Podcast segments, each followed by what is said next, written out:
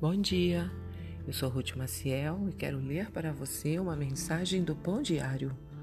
Hoje é dia 31 de outubro e o título da mensagem é Esperança na Escuridão.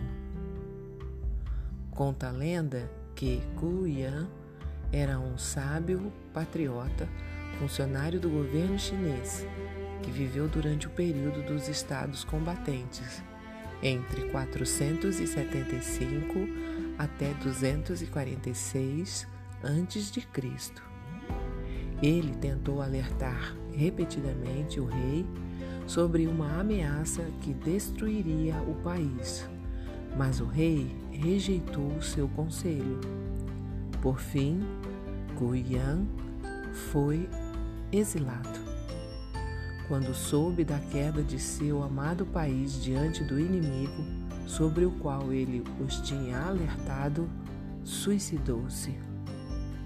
Alguns aspectos da vida de Cuian se parecem com aspectos da vida de Jeremias.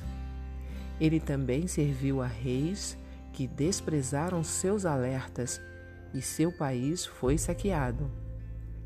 Entretanto, à medida que Cuian cedeu ao seu desespero, Jeremias encontrou a verdadeira esperança.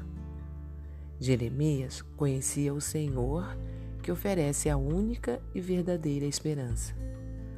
Há esperança para seu futuro. Deus garantiu ao profeta. Seus filhos voltarão para sua terra. Embora Jerusalém tenha sido destruída em 586 a.C., foi reconstruída mais tarde.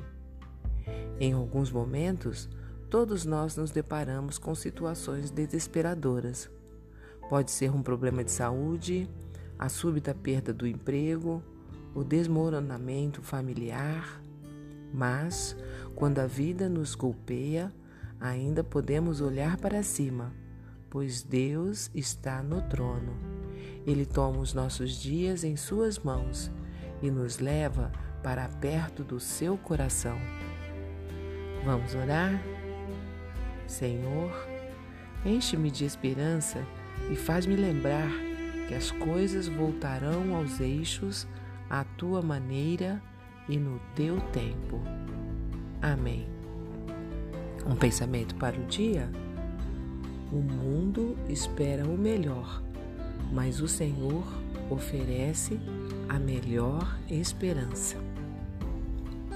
Se você gostou, compartilhe com outras pessoas, pois a palavra de Deus nunca volta vazia. Tenha um bom dia e fique na paz do Senhor.